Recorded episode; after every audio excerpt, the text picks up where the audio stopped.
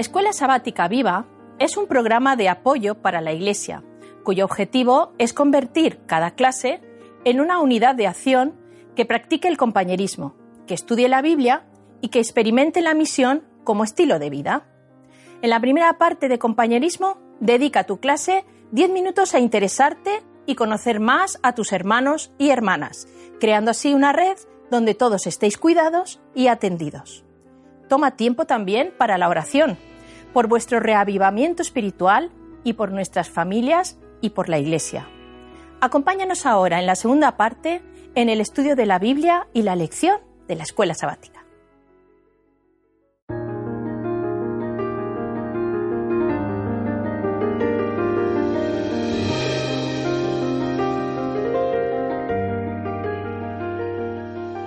Bueno, me alegra veros un día más. ¿Cómo ha ido la cosa? Muy bien. Bien, Estamos aquí estamos de nuevo.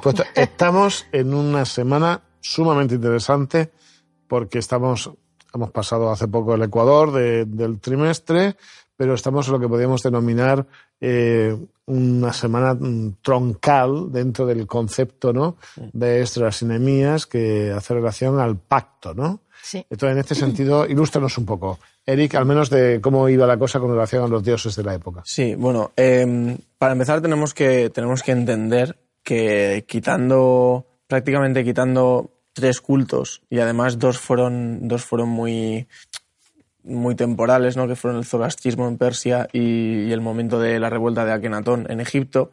Si a este, le, a esto le juntamos el judaísmo, salen los únicos cultos que en la antigüedad eran monoteístas. Todo el resto de cultos eran politeístas. Y se basaban en el principio, claro, todos eran dioses, habían dioses, ángeles, demonios, etcétera, pero claro, los dioses tenían poderes y eran, y eran poderosos. Pero eh, estos dioses podían ser más o menos poderosos y podían ser alimentados. Podían hacer los, los, hombres, una de las tareas que tenían los hombres eh, para con los dioses era otorgarles más poder, ¿no? Para que tuvieran más capacidad de protegerles. Como hablábamos la semana pasada, eh, el Dios de Israel es un Dios que interviene, un Dios que eh, se mete dentro de la vida de, los, de, de, su pueblo y quiere pues guiarles y tener una relación con ellos, ese, ese pacto ¿no? que hablábamos. Sin embargo, en el resto de cultos es más bien un contrato en el que el dios obtiene algo a cambio de su protección o a cambio de que no vaya en contra suya.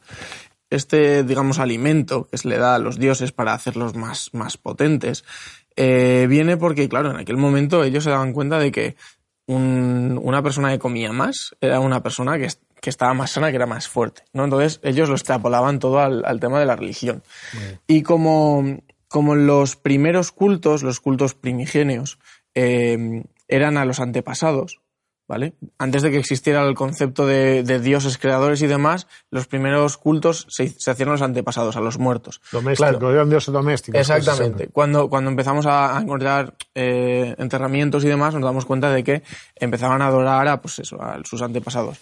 Y claro, ¿cuál, para, para espíritus, para gente que está muerta, cuál sería el alimento más importante que representa la vida en la antigüedad? La sangre. Entonces, la mayoría de las ofrendas eran de sangre de animales, principalmente, o de vino, porque tenía el mismo color y seguía así. Sí que es verdad que había algunas, había algunos cultos, como por ejemplo el de Moloch, que utilizaba sangre de, seres humanos, de bebés, y este precisamente en la Biblia dice muy claramente que no es el que tienen que seguir los, los judíos. Pero bueno, que principalmente lo que ellos hacían era alimentar lo máximo posible a su Dios, porque cuanto más potente fuera su Dios, más probabilidades tenían de que le protegiera. Y simplemente, eh, como ellos tenían este concepto de que había muchos dioses, si venía un dios que era más potente que el suyo, eh, simplemente lo acogían y ya está. Pero en el tema de, en el tema de, de, los ritos y demás, de hacer estos sacrificios, todo esto tenía un, un proceso, ¿no? Sería muy complejo para tratarlo aquí, ¿vale? Cada uno de los ritos. Hay etapas, ¿no? Hay pasos. Exactamente. Y, se tienen que seguir unos pasos, se tiene que hacer de una forma. Pero una cosa que sí que quiero puntualizar es que eh, una cosa que es común a todos es el concepto de pureza.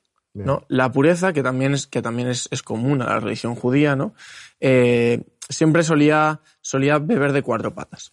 La, abstinencia sexual, antes de realizar los, los ritos, el ayuno de, a veces ayuno completo, a veces de algunos tipos de, de alimentos, el lavarse, el estar, el estar limpio y por último eh, la vestimenta, que la pureza de la vestimenta pues evidentemente la representaba el color blanco. ¿no? Em, lo que me parece curioso de esto, que sí que es común al rito judío y al resto de ritos, es que en el resto de ritos este, esta, esta pureza ¿no? era, un, era una necesidad. Es decir, era, era un requisito para poder contactar con la divinidad. Si tú no eras puro, no podías contactar con la divinidad porque la divinidad estaba en otro plano y no iba a querer contactar contigo. Sin embargo, en el rito judío, que sigue esta purificación, es más bien un acto de respeto. Y digo respeto, que no quiere decir que no lo hicieran siempre porque lo, lo hacían, sino porque también tenemos en la Biblia momentos en los que personajes que están en un sufrimiento muy grande o que, que les ha pasado algo muy malo pasan por, un, por, una por una faceta que no es nada purificadora. Por ejemplo, siempre se habla de se rompían las ropas, se echaban ceniza en la cabeza. Entonces estaban en un, en un momento en el que no estaban nada purificados. Y aún así. Por ejemplo, Job. Por ejemplo, Job, exactamente. Y aún así tenían la posibilidad de contactar con Dios. Clamaban al cielo, hablaban con Dios, etc. Entonces, esa diferencia me parece muy, muy interesante de requerimiento por un lado a forma de respeto. Claro, la forma no te lleva a encontrar con Dios, la forma es una manera de manifestar el respeto que tienes a Exactamente. El rito, el rito simplemente, mientras que, en otros cultos, eh, mientras que en otros cultos era la forma de acceso al Dios, todo lo que se hace, eh, que se sacrifica, cómo se sacrifica, en, qué momento, era la forma de acceso y sin embargo en el culto judío, como Dios era un Dios tan cercano, un Dios, un Dios que venía a vivir contigo, eh, era simplemente una forma de respeto. Muy bien. Muy, bien. Muy bien. Esther, ¿qué nos puedes decir con relación a todo esto que tiene que ver con el pacto? Porque lo que está claro es que hay un pacto, hay un, puede haber unos rituales, unas circunstancias, hay un pacto, pero hay un compromiso, ¿no? Un compromiso en que Dios propone eh, cuáles son los valores, las cuestiones a, a, cumplir el compromiso, que el pueblo reacciona o no reacciona con relación a esto, ¿no? Es el concepto, el concepto de pacto en hebreo es berit. ¿eh? Berit es muy interesante porque es, no es un pacto de pares, porque el hombre no tiene la condición de pactar con Dios, pero es un pacto en el que Dios se acerca al hombre y dice, venga, va, vamos a hacer algo juntos. Yo te ofrezco esto, yo espero de ti, va a decir en algunos casos, pues que, que cumplas mi ley, mis estatutos, mi, mis preceptos, ¿de acuerdo? ¿Qué nos puedes decir de esto en el momento en que hablamos de Estras y Nehemías, ¿no? ¿Qué estaba pasando ahí? ¿Qué pasaba con el pacto? ¿Por qué había que renovar ese pacto? Porque había que reformarlo. ¿Qué, qué, sucede? Pues sobre todo que se habían olvidado de gran parte del pacto. Una de las cosas por las que más tienen que luchar es contra la idolatría. Todo lo que nos ha explicado Eric de esas prácticas, el pueblo en esos momentos, en ese momento de la historia y en otros, como hemos visto anteriormente, como es después del Éxodo, eh, se van a convertir en pueblo en parte idólatra porque va a seguir a las naciones y a, la y a esas religiones de las que tú nos cuentas. Y ellos van a llegar a tener prácticas que eran muy propias de esos pueblos. E incluso los sacrificios de, niños, en algunos casos. Pero esto sería antes del exilio, ¿no? Antes después del exilio, no, no. Y después del exilio ya. Después del exilio vamos a encontrar más con unas cuestiones más bien de tipo ético-social, ¿no? Exacto. Entonces, como han tenido que luchar contra esa idolatría, cuando vuelven del exilio, están todavía con esa, digamos que tienen que volver a empezar a encontrarse con ese Dios. Hay una cosa muy curiosa y es que, por ejemplo, las prácticas sexuales que tú has hablado, eh, existían una serie de sacerdotisas llamadas hieródulas que atendían en los templos. Y entonces eh, estas señoras eh, ayudaban a que los fieles pues, pudiesen llegar al templo y tener una serie de prácticas allí. Entonces, los israelitas, muchas de estas prácticas las van a mantener eh, a la vez que están intentando cambiar esas prácticas para volverse a convertir en la pureza que has hablado al principio del, pueblo. Entonces, vemos que la idolatría es uno de los aspectos en los que más tienen que luchar. Aparte de eso, tenemos el sábado. El sábado ellos también habían olvidado un poquito lo que era la, celebración del sábado, tal cual eh, lo habían encontrado en, el mandamiento que, Moisés recibe eh, de parte de Dios.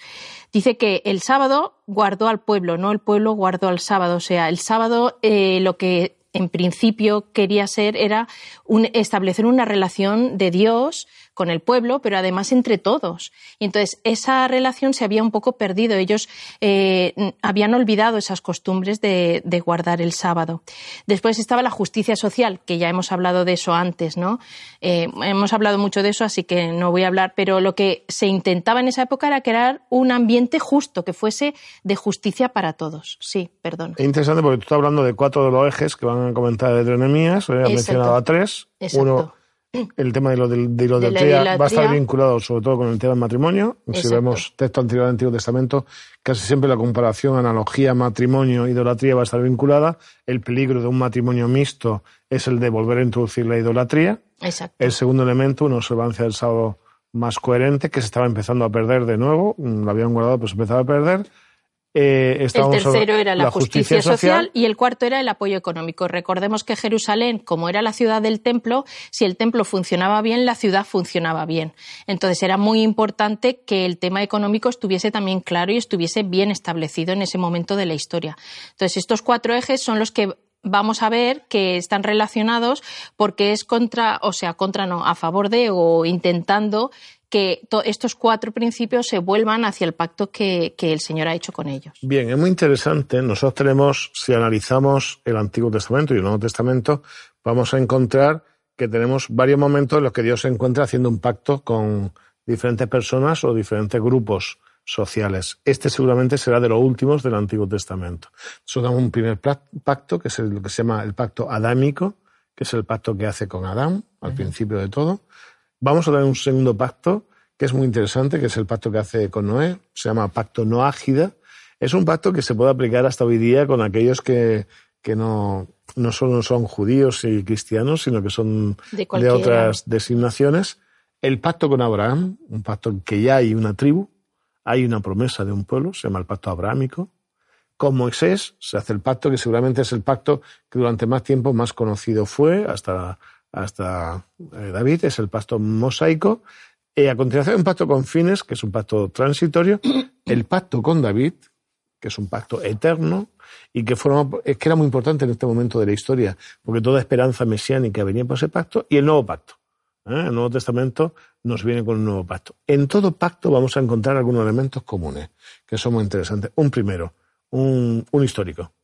Un poco qué ha pasado hasta entonces. Recuerda el pasado, ni piensa que en todo esto, con Adán no, pero con los demás ya, el histórico ya se empieza a desarrollar, que eso es, es muy interesante. Se habla de los antecedentes, ¿de acuerdo? Después, el acuerdo. Es decir, ¿te acuerdas de esta Yo quiero renovar eso. ¿eh? Eran tus padres, tus abuelos, tus antepasados, pero yo quiero renovar ese pacto contigo. O quiero renovar el pacto con David, ¿de acuerdo? Ese es el acuerdo con claridad. Después, a continuación, vamos a tener una serie de bendiciones o maldiciones. ¿De acuerdo? Es decir, si este pacto se cumple, te va a ir así de esta manera. Si este pacto no se cumple, pues te va a pasar esto. ¿eh? Esto es, esto en otros pactos eh, casi siempre, sobre todo cuando nos encontramos contratos hititas, ¿eh? los contratos hititas es al revés. Primero son las maldiciones y luego algún tipo de, elemento positivo que hay a continuación. algunos testigos, se ponen algunos testigos con relación al pacto y se suele establecer una señal os habéis dado cuenta, algunos elementos importantes de los pactos van a estar vinculados, por ejemplo, el arco iris con Noé, el cordero, ¿de acuerdo? Hay una serie de, de señales, de símbolos que se establecen. En este caso, con el de vemos ese mismo proceso. Un proceso del histórico, se explica qué ha pasado, cómo el Señor ha acompañado el proceso, de lo que se quiere que se acuerde, es decir, a ver, mm, en el tema de, de matrimonios, en el tema del sábado, en el tema de injusticia social, en el tema de mantenimiento de la estructura del templo, mm, tenemos, necesitamos un compromiso. ¿De acuerdo? Eso se, se y luego, además, el templo era muy importante porque, como ya hemos dicho, era donde eh, Dios iba a residir, Dios iba a estar y era lo que les permitía mantener ese pacto, ese contacto con Dios que les hiciera recordar ese pacto que habían establecido, con él. ¿Cuál es la señal? Pues en este caso quizá la señal sea el momento histórico en que todos se reúnen, que luego se va a hacer memoria de este momento histórico. Hay una señal que aquí no se menciona y que con el tiempo va a adquirir cada vez más eh, fuerza, que va a ser la circuncisión el pueblo judío, una marca a partir de ese momento, pero aquí no eh, aparece más, más diluida en, en, ese proceso, ¿no? Sí, porque a lo mejor tenían que resolver otros aspectos antes. A mí me llama mucho la atención, fijaos, yo quiero haceros alguna comparación del pacto de Nehemías con relación a lo que pasaba antes de hacer el pacto y por qué se preocupa por hacer el pacto. Por ejemplo, recordáis que en el pasado hablábamos de que cuando estaban en Babilonia habían mejorado algunas cosas y Ezequiel se había encargado de mejorar alguna cosa en esas pequeñas comunidades agrícolas, ganaderas que tenían junto a ciertas zonas, mm, provincias agrícolas de, de Babilonia, de Mesopotamia. Por ejemplo, él quiere fortalecer la identidad. O sea, nosotros tenemos que estudiar siempre estos textos en el sentido de fortalecimiento de la identidad. No podemos hacer un traslado a nuestra época y decir, uso el mismo método. ¿Qué quería hacer? Él quería fortalecer la identidad. Entonces, por ejemplo, él se daba cuenta que en Babilonia el pueblo no había tenido templo, pero había fortalecido tanto su estructura familiar religiosa que era bueno. Pero ahora que empezaban a tener templo, le daba miedo que la estructura familiar se debilitasen. Por eso le insiste en el tema de que los matrimonios sean matrimonios religiosamente con una identidad clara. ¿Vale? Por ejemplo, él se había dado cuenta que en Babilonia no podían cerrar las fiestas porque no había templo, pero ahora vuelve, y pero se va muy bien el sábado. Era el día que los unía y que se encontraban. Pero ahora, curiosamente, cuando vuelven, que tienen templo y pueden celebrar fiestas, el sábado se empieza a diluir. Entonces eso le preocupa. Por ejemplo, él se da cuenta de que en Babilonia todos eran siervos, eran eh, habían sido exiliados. Entonces había cierta igualdad social. Entre ellos se trataban, ¿eh? lo que pasa cuando uno está en el extranjero, ¿no? Con los que son como uno y tal. A la vuelta, tristemente, que era el momento en que la justicia social se tenía que aplicar, había injusticia social. Se había roto, sí. Y él se daba cuenta de que no tenían templo en Babilonia, pero tenían mucho compromiso. Se recogía dinero, se tenían actividades, se habla para hacer la vuelta, el retorno. De hecho, va a haber personas responsables de ir buscando los diferentes utensilios del templo para volver a traerlos, ¿no? De Mesopotamia. Pero ahora, curiosamente, tenían templo y no tenían compromiso. Sí. me llama mucho la atención, ¿no? Y por eso a lo mejor parece que el pacto sea como un poco más, más duro en algún, en algún momento. Pero claro, era la, era la búsqueda en ese momento de una identidad que él veía que estaba perdiendo, ¿no? Que a lo mejor se había escrito en Babilonia. Y, y recordemos que lo que se va a intentar en este periodo es otra vez unificar el, el sentido de nación y de, y, político y, social, pero político también. También es verdad que en comparación con los otros pactos que tú has eh, que, que, has nombrado anteriormente, quizás este es, es el que menos menos cosas nuevas traiga, ¿no? Realmente, realmente es una renovación de lo que ya había. Por lo, tanto, que ya por lo tanto, como, como ya era un pacto que ya estaba hecho, entonces realmente lo que Dios hace es decir, eh, que este pacto ya lo tenemos. Vamos a renovarlo porque os hace falta renovarlo, pero todo esto yo ya lo he dicho. Por eso igual es un poco más seco, ¿no? Sí, sí. Eh, eh, me gusta mucho esta idea porque es cierto. O sea, nosotros nos encontramos que todo proceso de, reforma tiene que ver con una nueva relación con Dios y mm. tal. Claro, ellos habían ido acumulando pactos, no, no tenía que decir nada nuevo a lo que había dicho Moisés o lo que había dicho con relación a David. De hecho, David ya no dice nada nuevo, solo le está hablando de la descendencia mesiánica, ¿no? Entonces aquí el momento de decir, bueno, acordaos, pero acordaos sobre todo que me estoy dando cuenta que estamos perdiendo estos detalles. Estos detalles no los podemos perder. Mm. Fijaos que él no menciona otras cosas que son del pacto, porque ellos están en esto, ¿no? Pero él está diciendo, ojo, que estamos haciendo un esfuerzo muy grande y que esto se está perdiendo y que me preocupa. La verdad es que era preocupante porque no eran tantos. No habían vuelto tantos. Mm. Esa es la primera. Con mucha presión externa. O sea, podrían haber desaparecido como pueblo, ¿no? De hecho, si nosotros miramos algo parecido a un grupo, sabéis que Jeremías marcha a, Egipto con un grupo de, de, de judaítas. En Elefantina tenemos datos con relación a ese tipo de judíos que se habían marchado y se asimilaron y se perdieron. De hecho, la traducción de las es porque ni hablaban hebreo ni nada, eh, habían incorporado el, griego y aunque eran judíos tenían una identidad laxa, ¿no?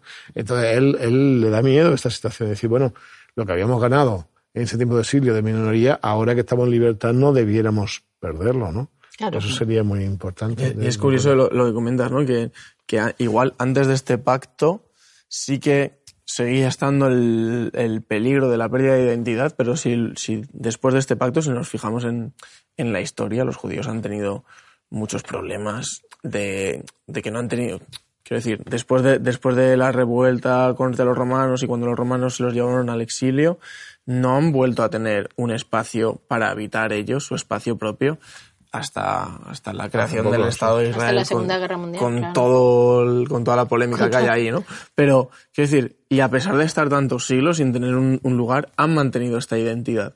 Sí.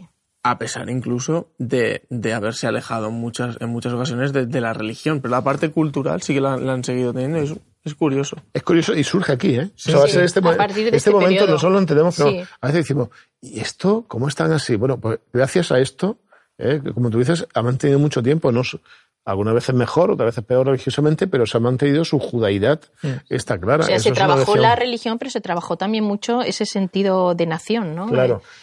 Eh, yo me atrevería, si os parece bien, a hacer un paralelismo, eh, ya que he mencionado algunas cosas que le preocupaban a...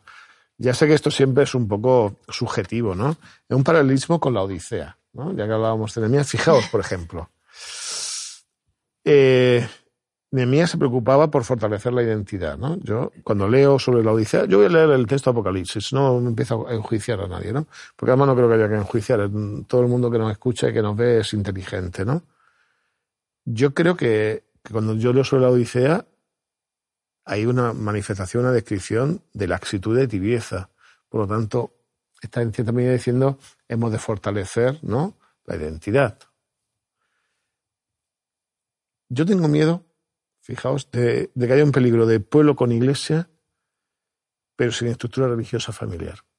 Cada vez más veo que tenemos nuestra iglesia, nuestras iglesias son bonitas y tal, pero el tema, sobre todo los últimos años veo, el tema, y no pasa en todas las familias, pero pasa bastante generalmente, eso de que en las familias haya una estructura religiosa eh, adventista, cristiana, clara, una serie de reuniones, ¿no? Familiares y tal, como que todo se está como derivando a, ¿no? Es como pasa en la vida normal, ¿no? La educación la derivamos a, lo- a los profesores, ¿de acuerdo? Las extracurriculares, si el niño tiene que aprender un deporte, se la dedicamos al profesional, en lugar de irse el padre a lo mejor a jugar a, a fútbol con su hijo. La vida religiosa, en lugar de tener una estructura tan fuerte en familia, la derivamos a los maestros de escuela sabática o a la función de, de una mañanita, unas horitas de, de sábado, en nuestro caso. Por ejemplo, eh, el peligro de un pueblo con muchas actividades, pero sin un encuentro realmente real con Dios. en sábado. Mm. Yo a veces pienso, tantos sábados que hemos ido a la iglesia y a lo mejor ha ido unos cuantos que no, que no hemos guardado el sábado. Y estamos ahí sentados, a veces no sé ni, ni qué hacemos ahí sentados, ¿no? Porque estamos en otra. Por ejemplo, a mí me preocupa el peligro de un pueblo en libertad, pero sin justicia social entre pares, ¿no? A lo mejor tenemos hermanos, amigos, gente que lo está pasando mal y vivimos una sociedad tan sumamente consumista que no sé si, no digo que no, pero no nos deja pensar en esto. Y un peligro de un pueblo con iglesia, pero sin compromiso. Tenemos iglesias bonitas, pero no sé si ese compromiso, digo por hacer un paralelo, ya sé que esto no se suele dar, pero quizá a lo mejor tenemos que pensar en nuestro pacto, en nuestro compromiso, en nuestra relación, ¿no? En que a lo mejor tenemos los medios, tenemos las instituciones, pero no sé si está el corazón en ese proceso, ¿no? También porque a lo mejor estamos viviendo, como se dice, ¿no? El segundo siglo de cualquier iglesia muchas veces es cuando decae, ¿no? Y nosotros estamos como iglesia adventista en el segundo siglo y entonces no somos los pioneros, aquellos que tuvieron que luchar por el mensaje, sino que nos viene heredado y esa herencia pues hace que un poco haya laxitud, o se- o sea, me dejo llevar, simplemente me dejo llevar, no tengo esa como hablaba, esa identidad, no, no, no me considero parte de, ¿no? Y entonces quizá deberíamos volver a, a intentar, como Nehemías, eh, que la gente se sienta partícipe y parte de, de- de la iglesia, en este sentido nuestra iglesia adventista, ¿no? Porque, porque Es- Este es el primer esbozo de otras lecciones cosas bueno, eso te iba a tratar decir. esto, ¿eh? vamos a tratar esto se ha poco tratado más de muy detalle. superficial porque después vienen tres lecciones donde cada uno de estos temas se va a tratar con una Un texto bíblico y me decís, perdón, bíblico no, de Ellen White, y me Vale. decís cómo reaccionáis, ¿vale? sí. Muy bien. Cada verdadero retorno al Señor imparte gozo permanente a la vida. Cuando el pecador cede a la influencia del Espíritu Santo, ve su propia culpabilidad y contaminación en contraste con la santidad del gran escudriñador de los corazones. Bueno, Elena White le gustaba escribir así, ¿eh? que parece muy, Sí. muy, muy barroco sería hoy día, muchas florituras, pero era la época, la época victoriana, sí, ¿no? de Víctor, sino de la época victoriana, ¿no? Pero lo que estoy intentando decir es que, bueno, que, que el Señor nos lee nuestros corazones. Se ve condenado como transgresor, pero no por esto debe ceder a la desesperación, pues ya ha sido asegurado su perdón. Es decir, cuando yo me doy cuenta de mi vida y digo, uy, ante el Señor, qué mal estoy, pues dices, tranquilo, tranquilo. Es que bonito el texto. Tranquilo, tú ya, el Señor ya te ha perdonado, ¿no? Puede regocijarse en el conocimiento de que sus pecados están perdonados y en el amor del Padre Celestial que le perdona. Es una gloria para Dios rodear a los seres humanos pecaminosos y arrepentidos con los brazos de su amor, vendar sus heridas, limpiarlos de pecado y cubrirlos con la vestidura de salvación. Es muy bonito. Esto, esto hay que decirlo más veces. Sí. Porque son muy dados a decirle a alguien cómo se equivoca, cuándo se equivoca, en qué circunstancias se equivoca, pero luego no le damos un abrazo y decimos, escucha, que todos nos equivocamos. Y que el Señor te dice que lo que tienes que hacer es cambiar tu actitud, arrepentirte y ala, hacer las cosas. Y volver bien. a empezar. Qué bonito está. esto de Claro rodea sí. a los seres humanos pecaminosos y arrepentidos con los Con brazos de amor. vendar sus heridas, limpiarlos de pecado y cubrirlos con la vestidura de salvación. Y el pacto está ahí. O sea, en el pacto que Dios dice, venga, va, vamos a hacer algo juntos, ¿vale? Él lleva la parte, él es quien tira de- del carro, en realidad. Nosotros estamos un poco encima del carro y a veces nos caemos del carro, nos vuelve a subir y toda la historia. Pero él es quien tira. Y es muy bonita esa idea. O sea, está bien, todos nos equivocamos. Pero el Señor está ahí, nos, nos da un abrazo y dice, venga, va. Nos da una de nueva hacer- Deja de oportunidad. hacer esto y vamos a lo que hagamos. Una ¿no? nueva oportunidad, sí. ¿Qué os parece? Muy bien. Muy que no debemos olvidarlo, porque cuando caemos tenemos esa esperanza y tenemos que pensar en eso. Siempre nos da una nueva oportunidad. Me gusta mucho eso del abrazo, ¿no? De- El abrazo es, es muy bonito. Eh, Habacuc, por ejemplo, que es un libro que va, va a girar todo con relación al, al abrazo. Al ¿no? abrazo, y Pablo lo va a retomar. sí, decir, sí. en realidad, lo que hace Cristo por nosotros es pegarnos el gran abrazo, ¿no? Exacto. El abrazo de amigos. Porque el abrazo es lo que te, te fortalece. A veces no son las palabras, ¿no? Es ese abrazo cariñoso que nos da. De hecho, en el texto de Nehemías os da- lanzo un dato para ir investigando si alguien lo quiere. Aparece más de una vez en la relación de Nehemías con Dios como gente que está medio abrazada. Esos amigos que se ponen encima del hombro del abrazo, ¿no? Además de que Nehemías cada dos por tres le está recordando al Señor, "Ch, eh, que yo he hecho esto, eh, no, que no se te olvide, que yo, que yo esto he hecho aquello. ¿no? Lo toma como un amigo de verdad, ¿no? Que sabe que está ahí al lado eh, deseando darle ese abrazo abierto, ¿no? Ese abrazo partido, ¿no? Sí. Que es el abrazo de, de Dios. Pues nada, muchas gracias. Nada. Bien. La semana que viene, pruebas, tribulaciones y pistas. Eh, vamos a hablar un poco acerca de, de las genealogías, de lo que valen las cosas, de la importancia que le damos a las cosas y lo que de- debiéramos de dar, ¿no? Me parece que es una buena lección para estudiar. Sí. Pues nada. nos Vale, nos vemos. Hasta luego. En la tercera parte de la Escuela Sabática Viva, usa 10 minutos y analiza cómo podemos aplicar lo estudiado. ¿De qué manera puedes compartir tu esperanza con las personas que te rodean? Animamos a cada unidad de acción a tener una experiencia más allá del sábado. Cread vuestros propios proyectos misioneros. Programad en vuestras casas reuniones para orar y para confraternizar. Buscad un tiempo en la semana o en el sábado en la tarde. Gracias por acompañarnos hasta aquí y querer que tu escuela sabática sea un proyecto lleno de vida. Nos vemos la semana que viene.